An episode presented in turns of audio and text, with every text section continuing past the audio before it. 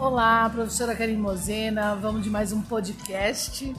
Lembrando que na nossa retrospectiva nós estamos muito felizes né, com os resultados aí, bastante gente acompanhando os nossos podcasts e pela Spotify também em outros países.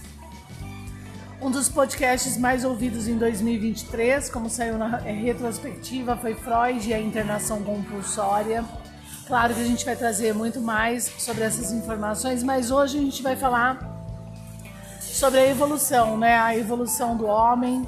Ele realmente não veio do macaco. A gente tem na literatura é, hoje fazendo biomedicina é, expressões muito importantes para análise desse problema da seleção natural, aonde se considera o mais forte como aquele que supera, né, as divergências, né, as, é, é, no tempo entre nutrientes, aquilo que vai me manter, né, como ser, é, como corpo, né, é, e a, a temperatura também, aquilo que eu vou suportar como corpo é, no tempo e espaço, né, na evolução, por assim dizer. E aí então os mais fortes são aqueles que se é, continuam né, é, na evolução. Não, não são os mais fortes, tá? Já fica a dica logo no começo desse podcast, fica até o final para entender. Vamos entender então por que, que não são os mais fortes, por que, que o homem não veio do macaco. Número um, todo todo organismo vivo, tá? Todo organismo ele tem de alguma forma o DNA. Todo, o gato, né? É, a, a girafa, o macaco, o homem, ok? Estrela do mar, eles vão ter o DNA. Até a bactéria, né? Os procariontes vão ter o DNA também. No caso, alguns RNA e tudo mais. Bom, o que acontece é o seguinte: dentro do nosso DNA, no nosso DNA, no nosso núcleo, lá na nossa célula eucarionte, para a gente sobreviver, a gente precisa, pela lógica, ter o mínimo possível né, de custo de energia. Porque quanto mais eu sou capaz de não usar energia, né, metabolizar energia, mais eu consigo ficar, é, mais eu consigo me sustentar no tempo e espaço. Porque imagina assim, naquele determinado tempo, naquela determinada época, houve escassez na Terra é, de alguma forma de alimentos. Então o meu corpo, né, sem alimentos por X tempo, ele é capaz, tem até a ver né, com jejum de 40 dias, ele é capaz de ficar sem o alimento, certo? Por quê? Porque as células elas têm a capacidade de criar certos metabolismos que não necessariamente vão se utilizar do alimento que eu comi. Então essa capacidade é, de, de usar o mínimo de energia possível é o que vai garantir a evolução. Isso não quer dizer ser mais forte, isso quer dizer ser mais complexo. É uma complexidade que vai oferecer para essa raiz, que é a expressão gênica, a capacidade de gastar o mínimo de energia possível. Vamos lá, nos procariotos, bactérias. Como que a gente, como que ela se adapta então às suas necessidades? Na questão da expressão gênica, né? É, vamos supor, ela precisa de lactose para poder viver, que é o alimento dela, tá?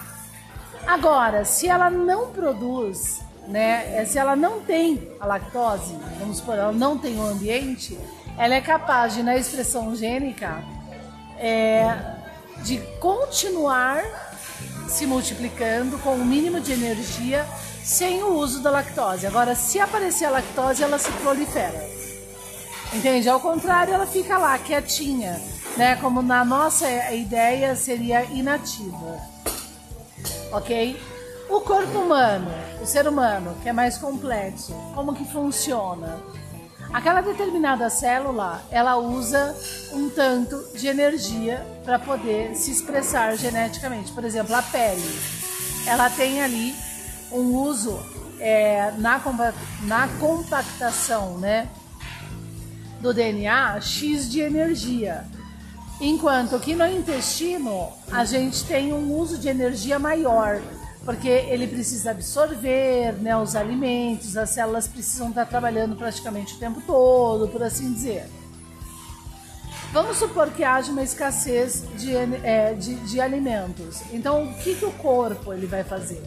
Ele vai trocar energia com outros pontos do próprio corpo, do seu próprio corpo, e dividir o uso dessa energia com outras células. Aquelas que usam menos energia vão doar energia para aquelas que usam mais e estão necessitando naquele momento da energia. Então a complexidade ela garante então a questão dessa é, é vitalidade e evolução. Não é o mais forte, é a funcionalidade, é a capacidade funcional daquele corpo né, essa, essa estrutura relacionada com a lei de sim, que é a lei da economia de energia, tá?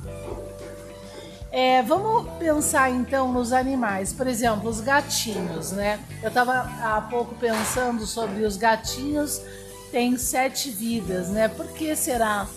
Porque isso é falado na história, porque isso vem como uma tradição. Aí eu fiquei pensando, falei, olha só que interessante eu saltei um pouco essa reflexão e eu fui para os gatos de raça, né? É, os animais de raça. Eu falei, olha só, né? Tinha, tava conversando com uma moça sobre essa questão dos animais de raça e eles são uma veterinária, por sinal, e eles são os mais fracos. Né? Os de rua são fortes, os de, os de raça não.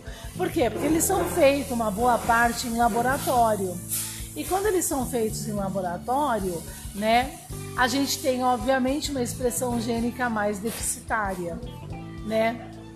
Tentando aí adequar nessa raça uma certa pureza, vai, ou seja, mexendo na verdade na genética natural desse do animal, por assim dizer. Então, esses animais que são misturados para se criar raças, eles perdem a capacidade da sua expressão gênica.